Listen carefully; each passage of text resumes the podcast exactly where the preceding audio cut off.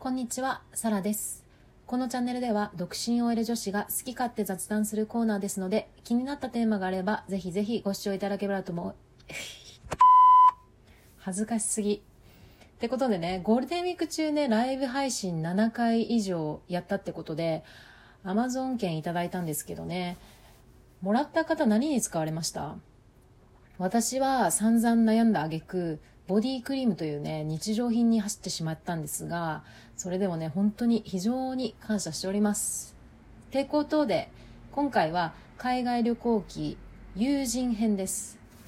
サラさんの周りも結構旅行好きの子が多いんですけどその子たちのねハプニングもすごい興味深いものでしたのでシェアしていこうと思います。ちなみに友人にはねこのことを言ってないので極秘でお願いいたします。一つ目荒らされた部屋。これは友人がねハワイに行った時の話なんですけどその友人あんまりね英語が得意じゃなかったんですがハワイはやっぱり日本人旅行客も多いですし特にワイキキ周辺だとあまり言語ね困らないみたいですね。私行ったことないんですがいや本当行きたいですよね。まあまあそれで友人最後の方にワイキから離れたビラみたいなところに泊まったんですよ。それでチェックイン済ませて部屋に入ったらまさかの完全にね部屋がね荒れ散らかってたんですよね。一瞬何事かって思ったんですけど、まあ、よく考えたら前回宿泊してた部屋の掃除をねしてなかっただけだったんですけど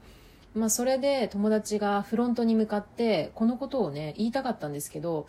一切言葉が出てこずなんて言ったらいいか分からずジェスチャーの嵐ですよ。あーあールームがガチャガチャみたいな。最終的にねフロントのね人を引っ張り出して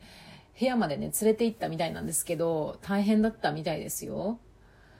でまあこの件についてはあの全然ね危険な目にあったハプニングだったわけじゃないですからあれですけど海外で危険なねハプニング起きた時に言葉の壁があって助けをね求めたくても求められないみたいなこともねきっとあるなと思いました。不安な人はツアー組んだりですとか旅行詳しい人と行ったりあとはね今あの翻訳機とかいろいろなツールもあるので言語の不安みたいなのは少なくなりましたけどそれでも気をつけたいと思いました。続いてニューヨークのはずがこれはね以前私が挙げたパリ編で紹介したピンコード問題の当事者である友達なんですが、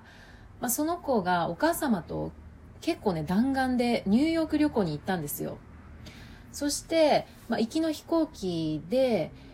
乗った後に現地のニューヨークが大雪にね見舞われてて着陸できないってことで遅延に遅延をね重ねた結果まさかのロサンゼルスに到着するっていう結果になってしまったんですよでそのロサンゼルスに着いたのが夜中だったから、まあ今日はなしになって、次の日またニューヨークに向かって出発する予定だったんですけど、友達ね、弾丸旅行で行ってたので、次の日向かったところで何も遊べないということが分かり。でね、なんと友達、ロサンゼル旅行にね、急遽シフト変更したんですよ。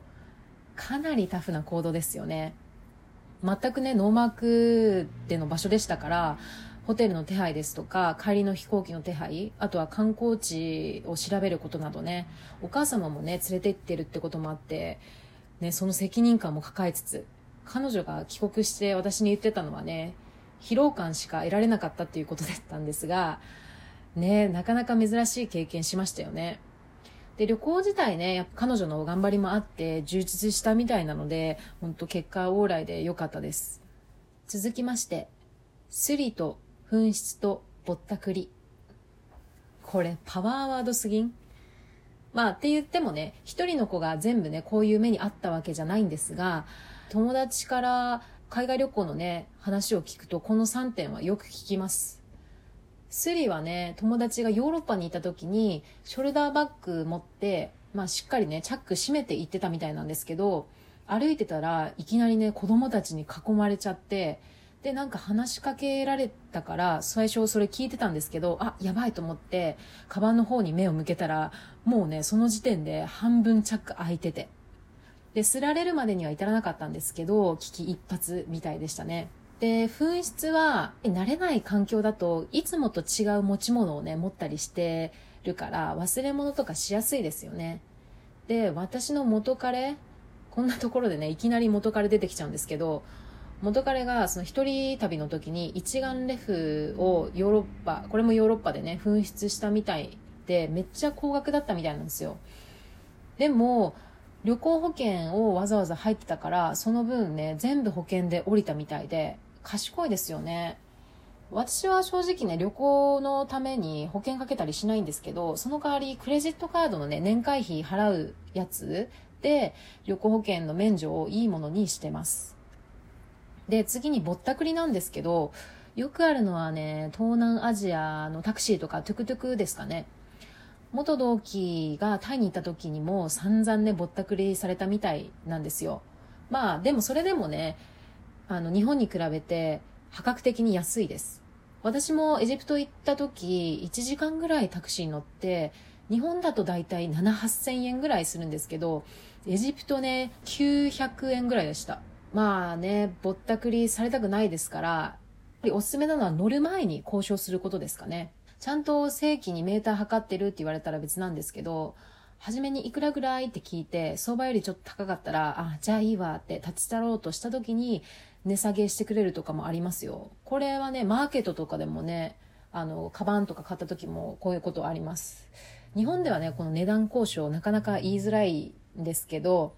東南アジアとかでは結構当たり前だったりするので、それやってみるのも醍醐味かもしれませんね。続いて、水没。これ、サラさんです。カナダ編でね、言い忘れてたこれ大ハプニングなんですけど、サラさんこれまで何度もね、カナダでは Wi-Fi あるところじゃないと携帯使えなかったよって話してるんですが、まあ、そんな環境でもね、携帯やっぱり必須ですよね。今もね携帯ないと生きていけない感じになってきてますよね。それである日留学中学校のトイレの便器に携帯落としたんですよ。これ終了のお知らせです。しかもまだ留学して前半の方かな。そして家に帰ってこのことをねインド人のホストファザーに言ってみたんですよそしたらパパがおもむろにまだ炊けてないねジャスミン米をねジップロックに詰めて私のところに持ってきてこれに携帯入れて1週間置いてみてって言われたんですよ。いやいやいや、そんな都市伝説なみたいなこと、私その時聞いたことなくて。でも、パパ曰く、携帯に入ってるお水をお米が吸ってくれるってことで、半信半疑でやってみたんですよ。1週間経つまで1回もね、途中で電源入れたり、いじったりしちゃダメって言われてたから、それも忠実にね、守って。そして、1週間後、電源入れる前に、まずね、神に祈りを捧げ、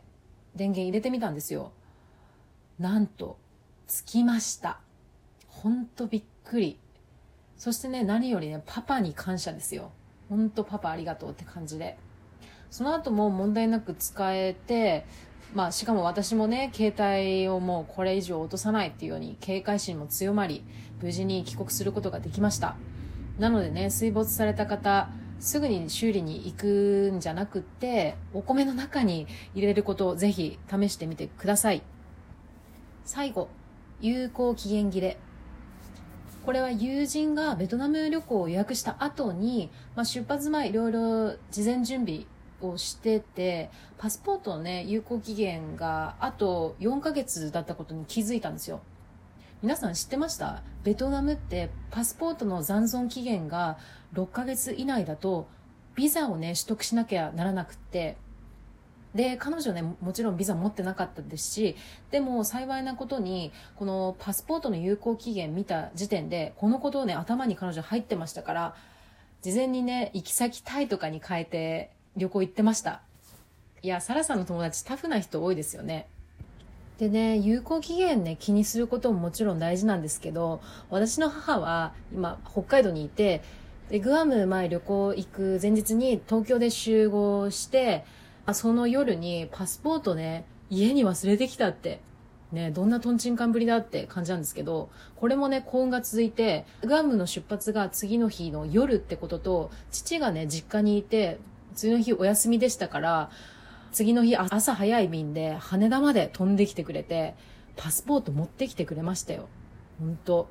大変でした、あの時も。ってことで今回以上です。駆け足になりましたが、ちょっとでも面白かったなって思っていただけて、ネギとか投げてくださったら大変嬉しいです。では、バイ